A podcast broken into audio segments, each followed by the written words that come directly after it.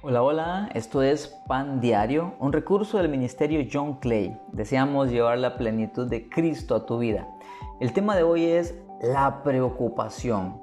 Deseamos que lo disfrutes. Soy John. La preocupación agobia a la persona. Una palabra de aliento la anima. Eso nos dice el Proverbio 12:25 en la nueva traducción viviente. Y quiero preguntarte hoy, ¿estás preocupado? ¿Hay, ¿Hay, angustia en tu alma?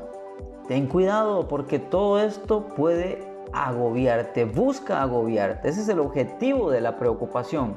Preocuparse es estar ansioso por alguna circunstancia, ocuparse de antemano en nuestros pensamientos por algún asunto que aún no llega o está ahí y no sabes qué hacer. Y esta ansiedad surge cuando nuestro corazón no está descansando en las promesas y el poder de Jesucristo. En otras palabras, nuestra ansiedad y preocupación solo manifiestan nuestra poca fe y nuestra poca confianza en Dios. Mira esto, ¿acaso con todas tus preocupaciones pueden añadir un solo momento a su vida? Así que no se preocupen por todo eso diciendo qué comeremos, qué beberemos, qué ropa nos pondremos. Esas cosas dominan el pensamiento de los incrédulos, pero su Padre Celestial ya conoce todas sus necesidades. Mateo 6, versículo 27, 31 al 32. Nuestra preocupación nos traslada al terreno de los incrédulos. Esa es una verdad. Otra vez, nuestra preocupación nos traslada al terreno de los incrédulos. Ahora, no es pecado tener preocupación o ansiedad. Lo que sí está mal es permitirnos permanecer en ese estado por largo tiempo, permitiendo que nos domine. Así que, ¿cuál es el antídoto entonces contra la preocupación? Una palabra de aliento. Eso nos dice la segunda parte del Proverbio 12:25. Una palabra de aliento. Corre a Dios, tu Padre Celestial, y habla con Él. Descarga todo en sus manos y busca la palabra de Dios, léela y en ella encontrarás aliento. En ellas encontrarás ánimo, fuerza y libertad. Mira estos ejemplos que te voy a leer de la palabra de Dios, que te van a fortalecer si estás pasando preocupación. Hebreos 13:6. Así que podemos decir con toda confianza, el Señor es quien me ayuda, por eso no tendré miedo.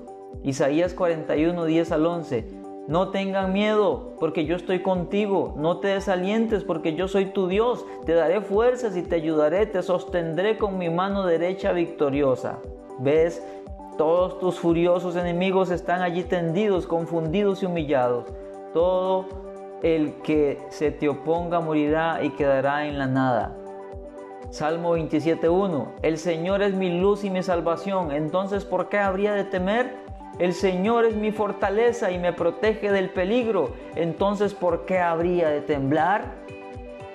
Isaías 54, 16 al 17. Si alguno conspira contra ti, no será con mi ayuda. El que contra ti conspire caerá muerto condenarás a toda lengua que en juicio se levante contra ti. No saldrá victoriosa ninguna arma que se forje contra ti.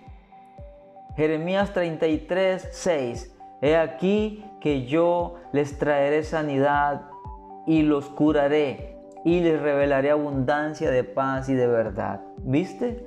Todas estas palabras son algunas de las muchas promesas que el Señor tiene para aquellos que confían en Él.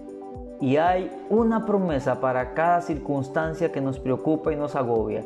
Si vas al Señor y oras y hablas con Él y luego abres la Biblia y la leas, Él te va a hablar a ti y te va a dar fortaleza y te va a ayudar en esa preocupación que estás pasando y vas a tener libertad. Cree en ella de todo corazón. Dios no miente, Puedes confiar en el Dios Todopoderoso. Ahora yo te invito a que le entregues las cargas al Señor en este momento. Dile, Señor, deposito todas mis preocupaciones y cargas en tus manos. Confío en que tú eres poderoso para ayudarme y voy a confiar en ti, en que tú estás conmigo. Señor, confío en ti. Lléname de tu espíritu. Trae paz a mi alma en el nombre de Jesús.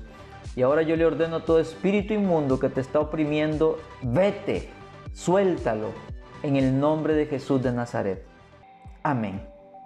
Amén.